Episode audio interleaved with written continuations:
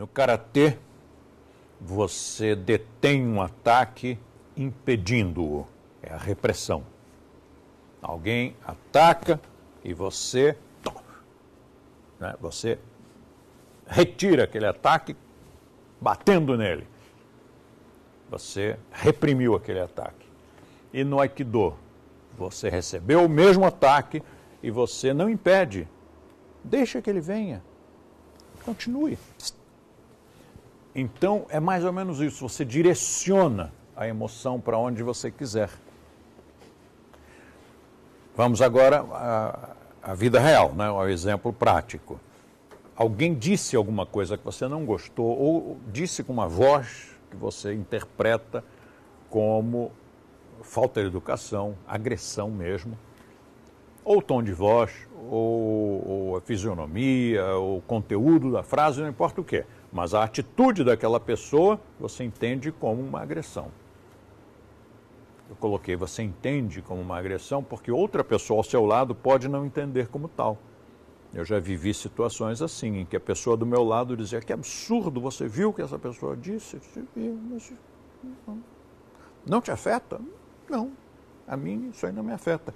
Porque o que nos afeta é aquilo que tem a ver com as nossas experiências anteriores.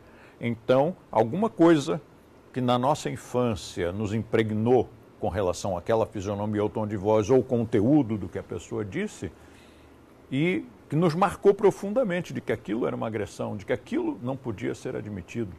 Talvez papai, talvez um coleguinha de escola, talvez um professor no, no, no pré-primário, alguém disse ou manifestou algum tipo de reação que introjetou em você que aquela coisa não é boa e que você não pode levar desaforo para casa.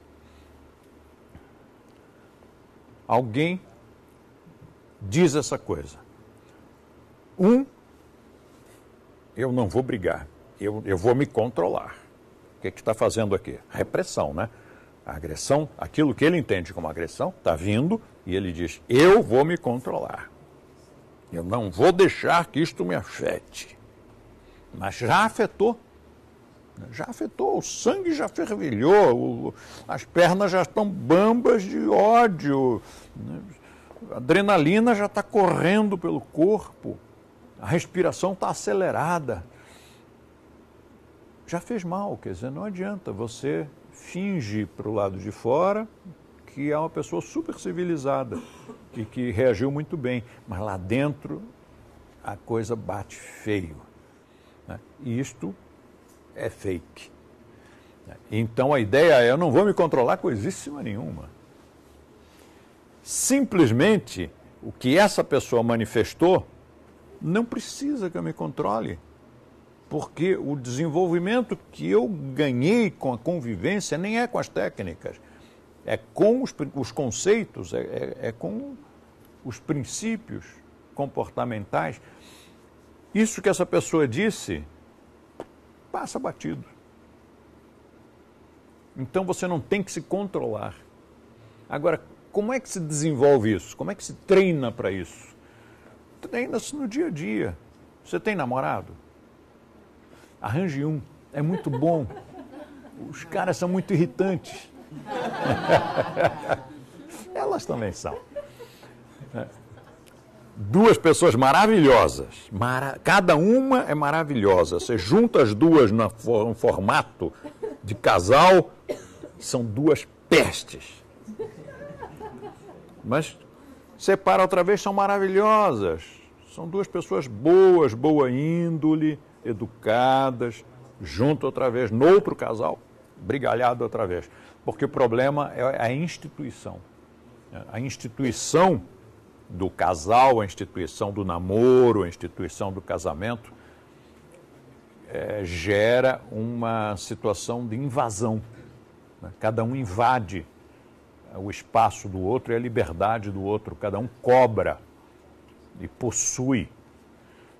Não sei se você já, já prestou atenção que o verbo possuir, nós brasileiros usamos mal. Não vi em Portugal ninguém usando mal, nem na Argentina. Mas no Brasil, as pessoas dizem. É, vamos ver uma frase. Eu encontro o tempo todo, quando eu corrijo os livros que me mandam, trabalhos escritos, tem isso o tempo todo. Eu não possuo vontade de fazer tal coisa. Eu não. É, fulano possui boa vontade. Fulano possui uma boa educação. Coisas mais ou menos assim. Possuir refere-se a objetos. Você possui uma faca, possui um carro, tenho posse do carro, eu possuo um carro. O resto é ter. Né? Você, eu possuo um irmão. Não, você tem um irmão. Né? Irmão não é objeto. Você tem um irmão. E justamente essa tendência da gente, eu possuo um irmão, possuo um cachorro, possuo, possuo uma namorada. Ah, possui. Você comprou a namorada, é você comprou no mercado, agora é sua. E, e essa, essa, essa, essa maneira de, de, da gente interpretar pessoas como se fossem objetos, sobre os quais nós temos direito de posse, né? é isso que invade a liberdade de cada um. Então, para treinar não tem coisa melhor. Arranja uma namorada, arranja um namorado e vai treinar. É um treinamento fantástico. Quase 24 horas por dia. Que ou você esgana o outro, está o tempo todo reclamando do outro, ou você aprende a administrar não é se controlar, é administrar aquilo ali. Isso não quer dizer que com qualquer pessoa você tenha que administrar o tempo todo. Tem as pessoas que são casca grossa, né? Aí não dá. Aí, bom, paciência. Essa pessoa não vale o custo-benefício. Valeu como exercício, mas não vale para o resto da vida. Então, tchau. Mas se valer para o resto da vida, isso não quer dizer que você não tenha que administrar conflitos potenciais, isso é o tempo todo.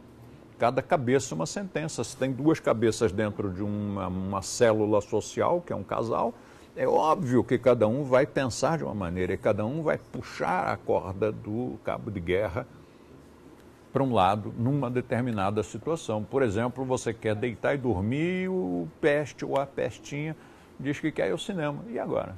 Você caindo de sono, é, tem que administrar.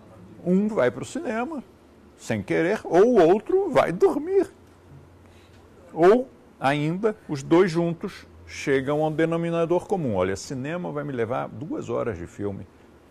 Ah, mas dormir agora eu não estou com sono. Então vamos fazer outra coisa. Vamos jantar. Né? Pronto. Chegaram a um denominador comum, não precisava sair no tapa. É uma questão de civilidade. Vamos, vamos entrar num acordo. Vamos ver o que, é que nós podemos fazer. Mas aí um dos dois diz: Ah, mas eu queria tanto ir ao cinema. Ah, quer saber de uma coisa? Vamos ao cinema. E o seu sono? Para dormir eu tenho a eternidade inteira. Né? Vamos para o cinema. Ora, quando você age assim, você gera no outro uma reciprocidade. Dali a pouco é o outro que abre uma concessão para você. E de concessão de um lado, concessão do outro, nós temos aí uma série de atitudes de boa vizinhança, de boa convivência. E se o outro não fizer, eu só cedo, eu só cedo, eu só cedo. Então não é uma relação pela qual vale a pena investir, na qual vale a pena investir.